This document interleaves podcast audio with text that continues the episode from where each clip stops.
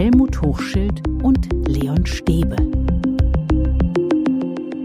Ja, da sind wir wieder. Hallo zusammen und vor allem hallo Helmut. Hallo Leon, hallo liebe Hörerinnen und Hörer. Ja, das sind spannende Zeiten. Spürst du's? Da Ja. liegt, da liegt irgendwas in der Luft. Jetzt weiß ich nicht so genau, du weißt ja, ich bin ein sehr sensibler Mensch, was ich jetzt spüren sollte. Es äh, liegt ganz viel in der Luft, das immer, immer, immer. Aber ich glaube, du meinst, äh, und äh, das stimmt mich positiv, äh, Veränderung liegt in der Luft. Es liegt Veränderung in der Luft. Kannst du's riechen? Ja, Kannst du's greifen? Riechen ehrlich gesagt nicht. Auch greifen, da fällt es mir gerade schwer. Aber da wir ja über Schule kann mehr reden, hoffen wir natürlich auch, dass diese Veränderung auch sich in der Schule breit machen wird. Vielleicht tut sich ja was, vielleicht geht ja da was. Mal sehen, was mit einer neuen Regierung für die Bildung rauskommt. Wir haben tolle Nachrichten für euch und auch für uns. Wir würden euch gerne wieder mal sehen. Und jetzt steht der Termin tatsächlich fest. Es ist Mittwoch, der 10. November. Mittwoch, der 10. November. ab 17 Uhr. Da würden wir mit euch gerne mal wieder einen Videocall machen und ihr könnt dann dieses wahnsinnig gut aussehende, engagierte Gesicht von, Von von, Leon Stäbe. Helmut Hochschild sehen. Also unsere Gesichter auch anschauen. Also ich äh, würde da mal mindern. Aber tatsächlich sich sehen und miteinander reden ist natürlich schon beim letzten Mal eine tolle Sache gewesen. Äh, wir wollen uns auch nochmal überlegen, welche Schwerpunkte wir dieses Mal setzen. Schwerpunkt Veränderung natürlich. Was würde dich denn interessieren? Was interessiert dich? Ja, ich höre ja immer wieder raus bei den Mails, äh, die wir bekommen. Es gibt so zwei Gruppen. Die eine Gruppe von Hörerinnen und Hörern, die setzt sich zusammen aus Menschen, die aus guten Schulen berichten. Und die andere Gruppe, das sind äh, Hörerinnen und Hörer, äh, die sich stark belastet durch eine schlechte Schule, ein schlechtes Umfeld, schlechtes Material und so zusammensetzt. Und da fände ich es ganz schön, wenn wir jetzt einfach mal sagen, Mensch, wir müssen einfach uns besser vernetzen und jetzt gar nicht auf große Institutionen warten, die sich da gründen, sondern dass man einfach mal in Nachbarschulen guckt. Und manchmal ist es auch so, dass in einem solchen Videocall man sich äh, trifft. Wir haben es ja beim letzten Mal auch so gemacht, äh, dass wir so auch mal in kleine Gruppen reingegangen sind. Und das wäre ganz toll, wenn sich da einfach direkte, pragmatische Vernetzung äh, und nichts Großes, sondern was Kleines äh, bietet, wo man ansetzen kann. Genau, ganz praktisch, ganz niedrigschwellig. Also wenn ihr euch vernetzen wollt, dafür wollen wir euch die Möglichkeit geben, eben euch zu vernetzen. Aber sonst könnt ihr natürlich auch einfach zuhören. Wer dabei sein mag, schreibt uns bitte eine Mail info at schule-kann-mehr.de. Bitte jeder und jede sollte eine Mail schreiben. Wir hatten beim letzten Mal die Frage, ob ein ganzes Kollegium sich anmelden darf. Das ist im Prinzip äh, überhaupt kein Problem, aber bitte jeder Mensch müsste eine Mail schreiben, damit wir da den Überblick behalten, wie viele es dann am Ende insgesamt sind. Vielleicht machen wir es diesmal auch ein bisschen kleiner, bisschen gemütlicher, bisschen intimer. Vielleicht Und, und vielleicht auch ein bisschen konzentrierter, insofern, dass ihr in diese Mail, die Leon gerade angesprochen hat, dann auch gerne mal euer Schwerpunktthema setzt, was euch besonders interessiert. Und dann würden wir gucken, dass wir diese Schwerpunktthemen, die ihr uns geschrieben habt, dann auch zum Anlass dieses Gesprächs, dieses Videocalls machen. Also, bitte anmelden für unseren Videocall am 10. November um 17 Uhr. Einfach eine Mail an info at schule-kann-mehr.de und dann bekommt ihr ein paar Tage vorher eine Einladungsmail von uns. So, und ich habe es ja gesagt, es liegt was in der Luft, Helmut. Es gibt viele, die sich einen Aufbruch wünschen, zum Beispiel auch beim Thema Klima und vor allem beim Thema Klima. Heute wollen wir uns mit der Klimakrise beschäftigen und was die Schule daraus macht. Ich habe in der Süddeutschen Zeitung gelesen, dass es internationale Studien gibt, wonach sich drei von vier jungen Menschen fürchten, vor den Folgen der Klimakrise, auch wegen der Untätigkeit der Regierenden. Drei von vier Jugendlichen haben Angst deshalb vor der Zukunft. Und schon alleine das muss ich doch ernst nehmen, oder?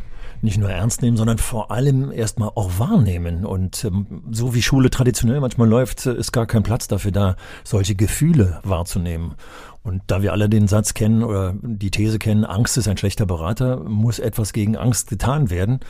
Und äh, ja, sie muss aufgegriffen werden äh, und dann muss man damit umgehen. Wie, werden wir gleich besprechen. Aber ist Angst der richtige Hebel, weil Angst ja auch lähmen kann? Auf jeden Fall. Also das ist, wir kommen ja immer wieder so mit dem Hintergrund äh, der Neurowissenschaftler. Generell sind negative Emotionen einfach Bremsklötze für Lernprozesse.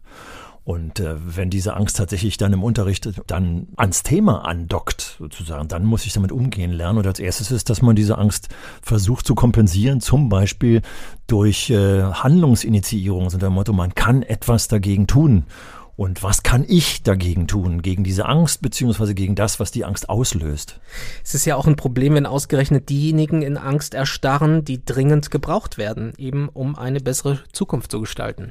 Ja, und das ist ja das Problem generell von Schule immer wieder, dass wir da sagen, da läuft auch in Schule etwas verkehrt, äh, wenn die Leute dort äh, mit Angst sogar noch zusätzlich besetzt werden würden.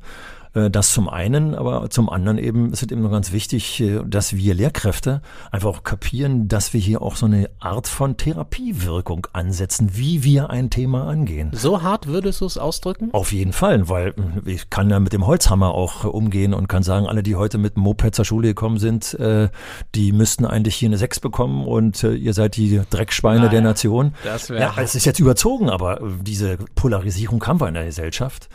Und man muss aufpassen, dass wir die nicht in die Schule reinwirken lassen. Und ich glaube, dass diese Polarisierung auch Ängste auslöst. Ja, das ist ein guter Punkt. Ich meine, wir haben Fridays for Future, wir haben das in unseren Podcast-Folgen, haben wir das auch immer wieder erwähnt. Du hast es erwähnt. Wir haben ja auch inzwischen Teachers for Future. Also wir haben bereits eine Bewegung, wir haben Aktivismus.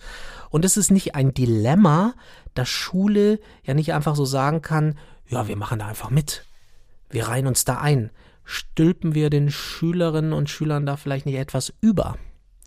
Etwas über, wenn wir an das Thema rangehen oder wie? Nein, wenn wir aktivistisch unterwegs so, sind. Ja. Wenn wir sagen, komm, wir machen die Schule dicht mhm. und freitags treffen wir uns alle dort. Ja. Wenn also, das von der Schule käme, also das wäre wahrscheinlich der falsche Weg, weil tatsächlich wir so weit raus aus der Schule gehen, dass wir die Schule dicht machen und sagen so, Schule ist so schlecht. Ja, manchmal kann man es ja tatsächlich sagen, ja, so, aber Schule ist so schlecht, dass wir sie dicht machen, das nicht.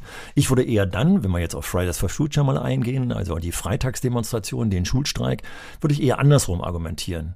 Ich würde sagen, wenn es sowas gibt, wenn Jugendliche hier sich engagieren, dann muss ich versuchen zu gucken, wie kann ich das mit in die Schule mit einbinden. Also ich wäre auch auf der anderen Seite ein Gegner, wenn ich äh, wieder hier unseren Vorsitzenden des Deutschen Lehrerverbandes äh, wieder nenne, der sagt, also Schulstreik darf man keinesfalls unterstützen. Dann sage ich, hey, wir müssen uns doch angucken, dass die Jugendlichen hier einen gewaltfreien Weg des Protestes gefunden haben. Und das kann uns doch nichts Besseres passieren, als das zum Beispiel in die Schule mit einzubeziehen man darf es nicht einbinden im Sinne von abtöten, sondern einzubeziehen, um dann zu schauen, wie können wir hier zum Beispiel als äh, den Schulstreik als temporäre Lerngruppe nehmen. Die lernen da draußen noch unheimlich viel. Das müssen wir jetzt reinholen. Die, die nicht sich beteiligen, dass die mit dem Thema in der Schule arbeiten und wir jetzt miteinander verknüpfen, diejenigen, die das Thema vielleicht sogar ablehnen also die Diskussion, die Polarisierung, die wir in der, in der Gesellschaft haben, das, was die von den Demonstrationen mitbringen und die, die eventuell sagen, oh, das ist doch scheißegal, ich habe nur ein Leben, ich will ja nicht äh, ran an das Thema, nervt mich nicht, dass das jetzt unser Job ist zu sagen, so, jetzt gucken wir mal, wie wir diese Diskussion so hinkriegen, dass die sich wieder miteinander unterhalten können und eventuell Kompromisse schaffen können. Das wäre zum Beispiel ein so ein Weg. Du sprichst von Kompromissen, aber ist es nicht dennoch ein Dilemma? Also gibt es nicht einen Widerspruch zwischen Aktivismus und Aufklärung? Also es ist ja ein Dilemma, dass ja der Schutz der Lebensgrundlagen im Grundgesetz steht und dass das den Kindern und Jugendlichen auch wichtig zu sein scheint, aber auch aus ihrer Sicht dafür zu wenig getan wird und die Schulen dieses Prinzip aus dem Grundgesetz vielleicht auch nur mit angezogener Handbremse vermitteln, vermitteln können. Ich glaube, das Defizit, was da drin steckt in deiner Fragestellung, was sich auf die Schule bezieht, das steckt in dem Wort Aktion drin. Wenn aus Aktion Aktionismus wird, dann ist es ein negativer Anteil. Wenn aber Aktion der Schwerpunkt Handlung kommt, nämlich Lernen soll handlungsorientiert stattfinden, dann haben wir den defizitären Punkt von, von Schule. Gerade wenn wir hier in die Agenda für Bildung für nachhaltige Entwicklung gehen, BNE, reingehen, da steht ganz klar, dass hier eine klare, handlungsorientierte Zukunftsperspektive aufgenommen werden soll. Und wenn wir die Handlung hier sehen als begründete Handlung, Begründung heißt, hier muss ich Wissen vermitteln. Also was weiß ich, wenn es ums Müllproblem gibt, haben wir überhaupt ein Müllproblem? Also schaue ich mir an, wo sind hier überhaupt die Ansatzpunkte, die, die das Problem darstellen? Und wo sind hier die Handlungsansatzpunkte? Ist Mülltrennung ein Handlungsansatzpunkt, ja oder nein? Also handeln ja, aber Aktionen im Sinne von Aktionismus, nein. Was sind denn für dich gute Beispiele, um Bildung für mehr Nachhaltigkeit einzusetzen? Was sind gute Beispiele? Ich will mal daran gehen, dass, weil wir jetzt gerade Bildung für nachhaltige Entwicklung nochmal nehmen, dass wir uns ja ein bisschen jetzt am Anfang auf Klimawandel und Klimaveränderung und sowas konzentriert haben. Also wenn ich mir die 17 Ziele der Bildung nachhaltiger Erziehung anschaue und ich jetzt nur mal die ersten fünf hier nenne, da steht ganz klar, keine Armut, kein Hunger, gute Bildung, Geschlechtergleichheit, fairer Umgang mit Ressourcen und so weiter und so weiter, dann ist das eben nicht nur Klima sondern es ist eine Art von Zukunftsorientierung, die sagt, wir haben hier Defizite in unserem Handeln in, in der Welt, also in dem globalen Handeln, die wir thematisieren müssen. Was steckt da drin, auf Schule bezogen? Dass wir hier eben nicht immer nur das Thema Klima nehmen, sondern dass wir vernetzt arbeiten, Fächer verbinden, Fächer übergreifend arbeiten. Und welche Art des Arbeitens ist hier am besten angesagt? Das projektartige Arbeiten. Auch das steht auch in der BNE-Agenda drin, dass hier eben fächerverbindend, projektartig gearbeitet werden soll. Also wir setzen hier an dem was wir eigentlich hier in unseren mehr als 80 Folgen schon gesagt haben. Diese Fächertrennung und jetzt meinetwegen in dem Fach Sport, in dem Fach isoliert nachzusuchen, was passt hier für nachhaltige Erziehung. Das wäre falsch und wäre die falsche Bildung. Sondern hier handelnd, projektartig das Wissen zu eruieren, das als Grundlage für gutes Handeln genommen werden muss. Du hast die Sustainable Goals der Vereinten Nationen mhm. zitiert, also die nachhaltigen Ziele mhm. der Weltgemeinschaft, auf die sich alle, alle verständigt haben natürlich muss es dann irgendwann mal konkret werden. Ne? Also ich kann Bienenstöcke züchten. Mhm. Ich kann Müll trennen. Ich kann Upcycling machen. Ich kann Müll trennen. Mhm. Ich kann zu übrigens an meiner Schule, wir hatten ein, eine Feuchtbiotop AG und wir hatten sogar eine Biogas AG. Biogas, äh, du bist ja auch nicht mehr der Jüngste. Äh, das ist 40 Jahre her, mein nicht Lieber. Schlecht, Herr Specht. Äh. Damals, aber äh, ich muss zugeben, ich war da nicht dabei, sondern wir haben ein bisschen, shame on me, wir haben ein bisschen die Kolleginnen und Kollegen in der Biogas AG ausgelacht. Wir waren stattdessen doch auf dem Bolzplatz und haben Fußball gespielt. Und ich will jetzt sagen, dass die, die daran teilgenommen haben, jetzt irgendwie super anerkannte Professoren und Professorinnen für Ökologie und sonst was geworden sind. Und ich sitze hier mit dir und mache Podcasts. Also, aber liebe Hörerinnen und Hörer, habt ihr das eben jetzt nochmal gehört?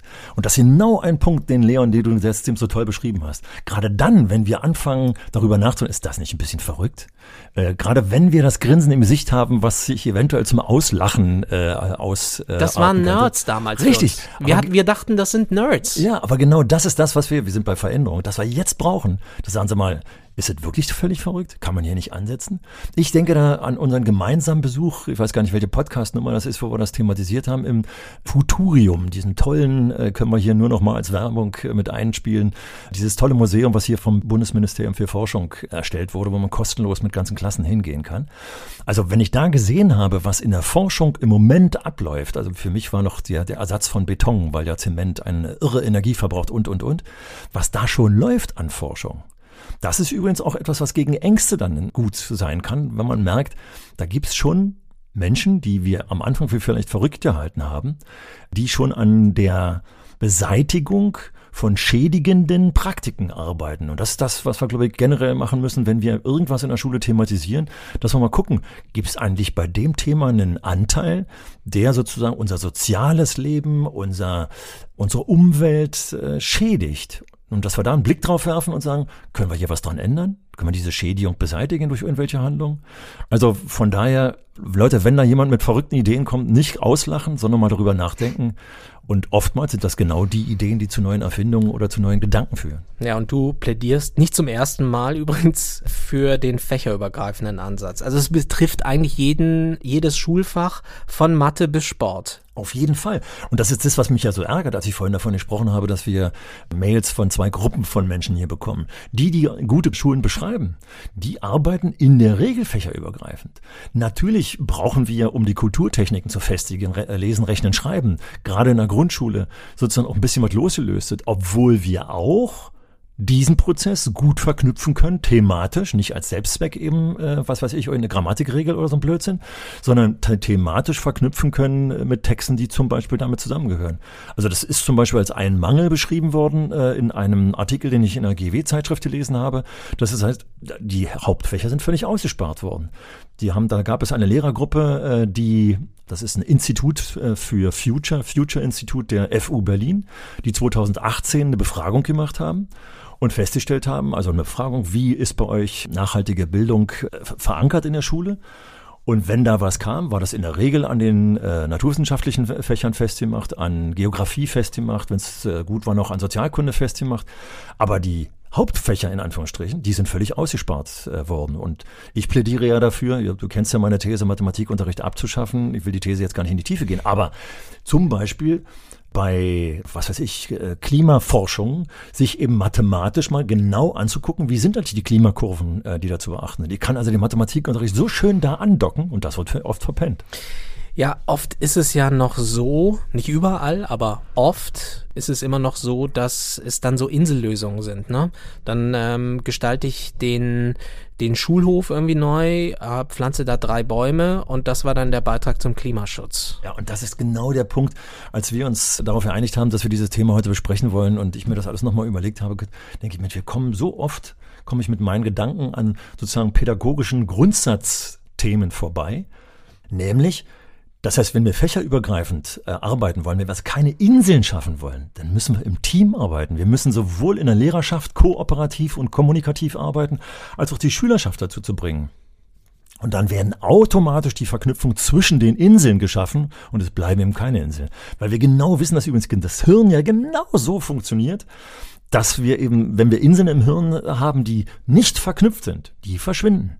Haben wir gut verknüpfte Anteile, dann bleibt das.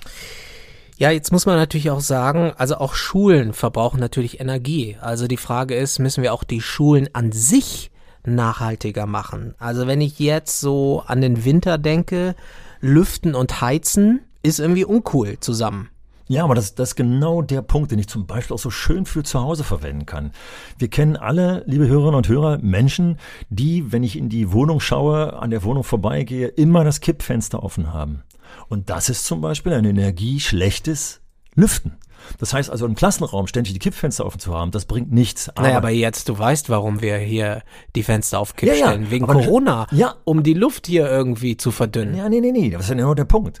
Schon auch hier ist das Stoßlüften, also tatsächlich ganz kurz für einen Zeitraum von einer Minute wenn ich das zu Hause für einen ganzen Tag mache, dann soll ich zehn Minuten die Fenster offen lassen.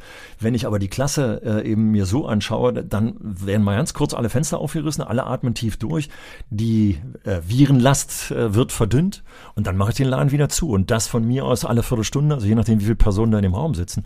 Aber nicht das Kippfenster ständig offen lassen. Das wäre die falsche Abwendung, weil da ständig die Heizung sozusagen nach draußen geht, zumal die Heizkörper ja in der Regel dann an den Fenstern sind. Und das kann ich mir gut vorstellen, wenn ich ein bisschen Physik noch mehr überdenke, die warme Luft steigt nach oben, oben ist das Kippfenster offen, tschupp, geht's raus.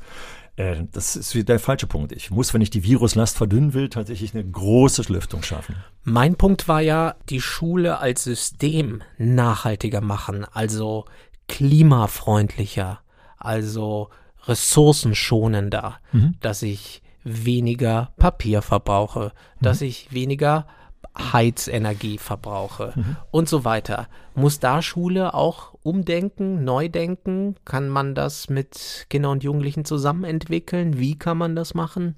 Ja, also gibt es ja haufenweise Ansatzpunkte. Also nehmen wir mal das fertige Schulgebäude, ein Altbau.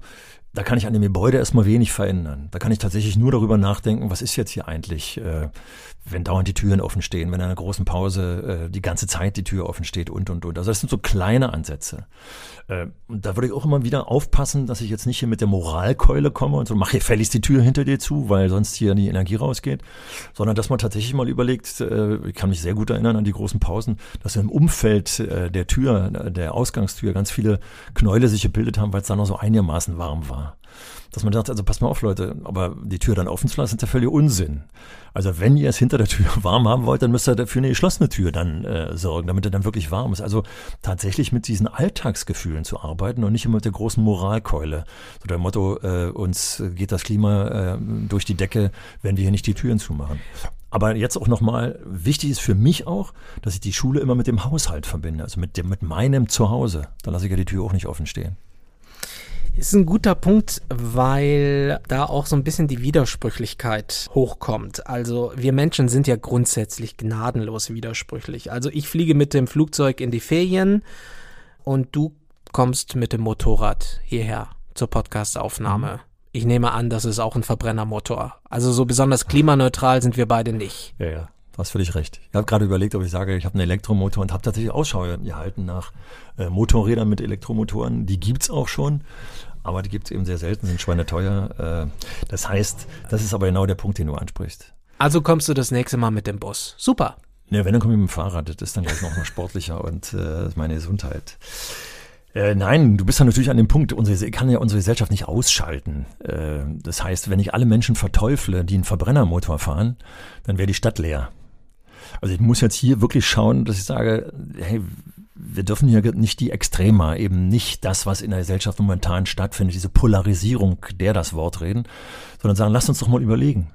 Zum Beispiel, wenn es darum geht, dass Jugendliche zur Schule kommen. Ist es sinnvoll, sich äh, einen Moped anzuschaffen oder ist es, hat es Vorteile, stattdessen mit dem Fahrrad zu kommen? Bei Gymnasiasten, die kurz vorm Abitur stehen und den Führerschein schon haben, ist es sinnvoll, sich mit dem Auto in den Stau zu stellen? Oder bist du viel mobiler, viel schneller und viel hipper übrigens, äh, wenn du da mit deinem Radl äh, angedüst äh, kommst? Also da muss man mal gucken. Letztendlich müssen wir dabei müssen wir aufpassen, dass wir hier nicht der Polarisierung das Wort reden und das würde dann dazu führen, dass, wenn es nicht die Hälfte ist, aber ein großer Teil der Jugendlichen sagt, leck mich doch am Arsch. Äh, Entschuldigung, dass ich das hier so gesagt habe, aber so denken ja viele von uns dann, äh, ich lebe nur einmal und deswegen interessiert mich das alles nicht, sondern ich muss das eben so weich thematisieren, dass ich auch sagen kann, also übrigens, ich war gestern auch wieder mal Döner essen oder Burger essen oder so, aber Reduzierung von Fleisch zum Beispiel. Ist ja auch eine ganz sinnvolle Geschichte. Das dann mit der Gesundheit zu verknüpfen oder mit dem Unwohlsein eines zu dick gewordenen Menschen zu verknüpfen, das ist der Punkt. Ja, aber es wird auch Kids geben, du hast es vorhin gesagt, äh, die sagen, ist mir egal. Mhm. YOLO. Mhm. You only live once. Mhm. Ich lebe nur einmal. Jetzt war auch noch Corona, mhm. da musste ich zu Hause abhängen, konnte meine Freundin, meine Freunde nicht treffen. Jetzt geht die Rakete hier richtig ab. Richtig und ich nehme mir den Flieger ab nach Mallorca. Und dafür und haben wir volles Verständnis, dass die Rakete abgeht. Ob jetzt der Flieger nach Mallorca tatsächlich genommen werden muss, das muss man mal sehen. Das ist ja auch eine finanzielle äh, Frage. Aber äh, das ist ja nur der Punkt. Man darf es nicht verteufeln. Und dann habe ich die verloren sondern ich muss tatsächlich einfach ein Bewusstsein dafür schaffen. Siehst du die Gefahr, das ist echt jetzt ein mhm. ganz entscheidender, sensibler Punkt, siehst du die Gefahr, dass in der Schule es moralisiert wird. Ja, natürlich. Zu sehr moralisiert also wird. Aber da, da ist ja der Kipppunkt, dass wenn Menschen sagen, ich habe Angst, ich habe Sorge, wir mhm. müssen was tun. Mhm. Und dass sozusagen aus dieser Angst, aus diesem Angstgefühl dann gesagt, du musst, du darfst es nicht machen oder das ist schlecht, bäh, du fährst mit dem Motorrad mhm. hierher. Mhm. Das sind doch die sensiblen Punkte. Ja, aber erstmal ist es wichtig, dass ich dir über diese sensiblen Punkte reden darf. Das ist der erste Punkt, dass ich ein Klima schaffe, dass jemand seine Angst äußern darf, ohne gleich ausgelacht zu werden und sagen, wie, wie blöd bist du denn, so einen Scheiß Angst zu bekommen. Ja, darf ich dann auch sagen, ist mir egal? Ja, im Prinzip darf er sagen, ist mir egal. Wichtig ist, dass er nicht sagt, du bist ein Vollidiot. Also, weil ist mir egal, wäre ja dann eine Möglichkeit zu sagen, sich zurückzuziehen äh, und sagen, ich lasse dich mit deinen Ängsten alleine, weil deine Ängste sind mir egal. Das muss auch möglich sein, glaube ich schon. Wichtig ist nur nicht, dass ich jetzt draufhaue. Das wäre mir der Punkt, dass ich sage, also ich fahre weiter hier und am besten werde ich meinen Auspuff noch vor deinen Garten. Nein, ich meinte auch eher, ist mir egal, was mit dem Klima passiert. Richtig. Und da ist es jetzt ist eben so wichtig, deswegen ist es ja so wichtig, auch differenziert mit diesem Thema zu arbeiten. Ich werde auch diesen Schüler irgendwann erwischen, wenn ihm plötzlich äh, was weiß ich, wenn er zu dick wird und äh, seine Ernährung zum Beispiel wir thematisieren und dann mal dazu kommen und sagen, ja Mensch, wenn du eine Standard... Meinst du nicht, meinst du nicht, dass jetzt ein paar Pfunde zu viel drauf sind? Naja, ja, das ist die Frage, wie ich sie thematisiere. Und insofern ist dieses Thema hier auch ganz sensibel so anzupacken in der Kürze, in der halben Stunde, sondern dass man zum Beispiel jetzt doch mal sich überlegt, sag mal, ich, ich gucke dir beim Essen zu, du hast ja wirklich nur Chips und äh, Cola mit in die Schule äh, gebracht. Schmeckt dir, oder? Ja, klar schmeckt mir das. Und, so, und zu Hause? Und wenn man jetzt mal dazu kommt, wenn seine ersten, weiß ich, fängt an weh zu tun oder so, oder beim Sport kriegt er, dass man das mal thematisiert. Also bis hin dazu, dass man auch thematisiert, sag mal, äh, bei der Sexualkunde, hast du schon mal überlegt, wie das ist, wenn man zu dick ist? Das mag jetzt für viele Ohren sehr, sehr abwegig klingen. Aber ich muss sie dann beim Porte-P bei ihrem tatsächlichen Wohlbefinden packen. Äh, Das muss ich sensibel machen. Ja, das ist sensibel. Ist ein heißes Thema natürlich. Das ist heiß. Ich- Das ich- ist, jetzt, jetzt sind wir auf, auf ganz heißem Terrain. Aber ich bin, na, ich setze an der Stelle an, als wir noch in der Schule geraucht haben, ich habe die Story, glaube ich, schon mal erzählt, äh, und ich dann in die Raucherecke gegangen bin und dann gefragt habe, sag mal, wie sieht's denn aus? Äh, ist euch das wirklich egal? Da waren die schönen Bildchen drauf und da steht der Spruch drauf, äh, Rauchen macht impotent. Und ich dann thematisiert habe, sag, du merkst es jetzt noch nicht. Aber wenn du 35, 45 bist und dann gibt's ein Problem, hast du das schon mal überlegt? Dann haben die nicht gesagt, was willst denn du Arsch von mir? Du bist ja ein Sexist, das zu thematisieren, sondern war, da waren plötzlich die Fragezeichen drin. Und naja, vielleicht sollte ich nicht mehr so viel rauchen. Also solche Äußerungen habe ich gehört, wenn ich tatsächlich ans Eingemachte rangehe. Darum geht's mir ja, dass ich hier tatsächlich sensibel mit Fingerspitzengefühl. Das kann man nicht einfach nur so, also kann ich jetzt jemand, du bist zu dick, du frisst zu viel und du wirst es schon merken. Das ist doch Quatsch, so will ich doch nicht hin. Aber ich muss eben sensibel dafür sein und muss, wenn es um Ernährung geht, nochmal sagen, pass mal auf, jetzt, jetzt machen wir mal hier, gucken wir uns die Chips an, wie viel Fett da eigentlich drin ist und äh, wie viel äh, ausschließlich Kohlenhydrate, wie viel Zucker in der Cola ist.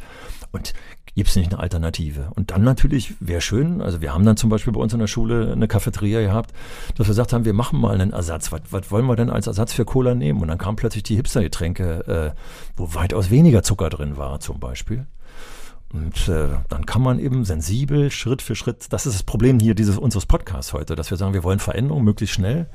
Nein, ich muss es immer wieder thematisieren. Steter Tropfen höhlt den Stein. Immer wieder thematisieren, ähm, müssen wir auch aufpassen, dass wir die junge Generation nicht sozusagen komplett in einen Korb Ja, werfen. das sowieso.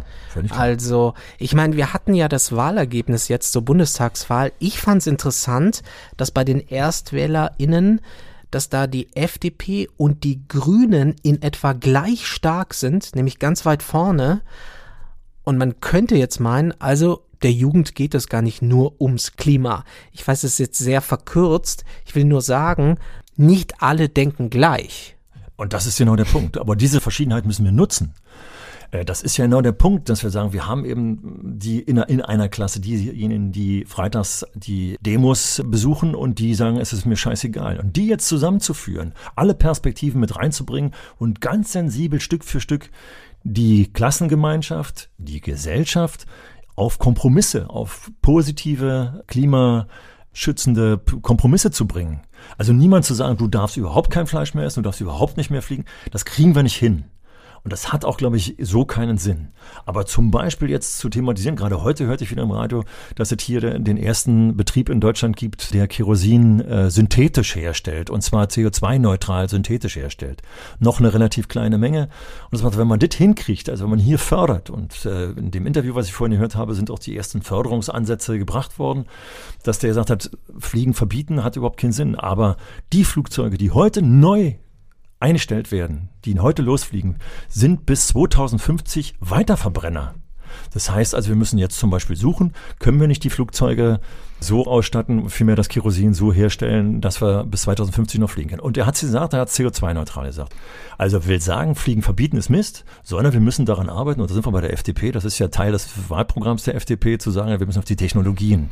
Ja, und äh, das ist eine, und genau, und das, Das ist ja allein dann, reicht nicht aus. Und das ist dann auch eine politische Frage, ne? Also wie weit soll der Verzicht gehen Richtig. und wie weit können wir Innovation einsetzen, um das Klima zu schonen? Und was wir mit Verzicht kaputt machen, müssen wir nur an den Veggie Day der Grünen denken, den sie irgendwann mal äh, äh, propagiert haben. Der ist ganz schön nach hinten losgegangen. Also wir, wir können die Menschen nicht alle zu Vegetariern oder gar Veganern erziehen, sondern wenn es so klappt, wie es bei mir persönlich geklappt hat, dass ich immer in meinem Leben Kompromisse gemacht habe, vor allem als die Kinder noch klein waren, habe ich gesagt, also ich habe zum Beispiel einen wahnsinnigen Zuckerkonsum gehabt und habe dann gesagt, nee, jetzt sind die Kinder, ich bin Vorbild für die Kinder, ich reduziere meinen Zuckerkonsum. Habe ihn aber nicht abgeschafft. Also die Kompromisse in die Richtung. Dazu muss ich aber erstmal Bewusstsein dafür haben. Und das ist das, was in Schule, glaube ich, geschaffen wird. Bewusstsein. Es gibt aber vielleicht auch Schwierigkeiten, solche Kompromisse herzustellen. Und das kennen wir ja. Nicht alle sagen, ja klar, wir müssen das Klima sofort retten, sondern es gibt auch Menschen, die das gar nicht so dramatisch sehen, die sagen, na ja, komm, einen warmen Sommer hat schon immer mal gegeben. Naja, und dann ist es natürlich eben wichtig, dass ich mir jetzt die Klimakurven anschaue und sage, es geht eben nicht um den einen warmen Sommer, sondern es geht darum um die Durchschnittstemperaturen und, und, und. Und bei Durchschnitt ist es dann auch so, dass die extremer. Und das ist ja eigentlich, ich hätte jetzt beinahe gesagt, das Schöne, aber das Bemerkenswerte, das Aufrüttelnde, dass wir jetzt ja tatsächlich äh, kürzlich einen Wirbelsturm in Kiel oder die Hochwasserkatastrophe im Ahrtal. Also in Gebieten, wo wir sowas nie hatten, es jetzt plötzlich auftaucht. Und wenn wir jetzt äh, den Meteorologen uns äh, herholen, der sagen, ja, wir haben tatsächlich nicht nur in Kiel, sondern generell plötzlich äh, solche Phänomene, die es äh, bis vor kurzem und seit glücklicherweise haben wir über 100 äh, Jahre äh, schon meteorologische Aufzeichnungen so nicht gehabt haben. Es häuft sich. Also hier den Unterschied zwischen Klima und Wetter wirklich bewusst zu machen. Finde ich ganz toll. Und mir macht es immer wieder Spaß, äh, wenn es ums Wetter geht, zu sagen, also was mal, du jetzt erzählt, ich kann mich an 1964 erinnern, da hat es am 3. März eine Schneedecke von eineinhalb Metern gegeben oder so, weil jemand dann sagte, jetzt im März haben wir plötzlich noch, Ende März noch Schnee. Also kurz und knackig, das ist Wetter. Aber wenn wir uns Klima wollen, müssen wir mathematisch ran und müssen genauer hinschauen. Okay, also brauchen wir Standards für die Bildung zur nachhaltigen Entwicklung. Also setzen wir einen ganz klaren Rahmen. Ja, wir müssen feste Ziele setzen. Und da gibt's bestimmt dann dicke Broschüren, wo ja. genau drin steht, was wir machen. Rahmen, also, aber, Rahmenlehrpläne. Genau, Am besten also, noch das Wort Rahmen weg und dann Lehrplan. Äh, vielleicht hört er das in meiner Stimme schon, da werde ich immer wild dabei. Da ist also, er allergisch. da ist Helmut ganz allergisch. Also ich habe da vorhin mal in die Agenda reingeschaut äh, für äh, Bildung, für nachhaltige Entwicklung und da ist so ein, so ein tolles Netzwerk drin gewesen, was wer alles zusammenarbeiten soll.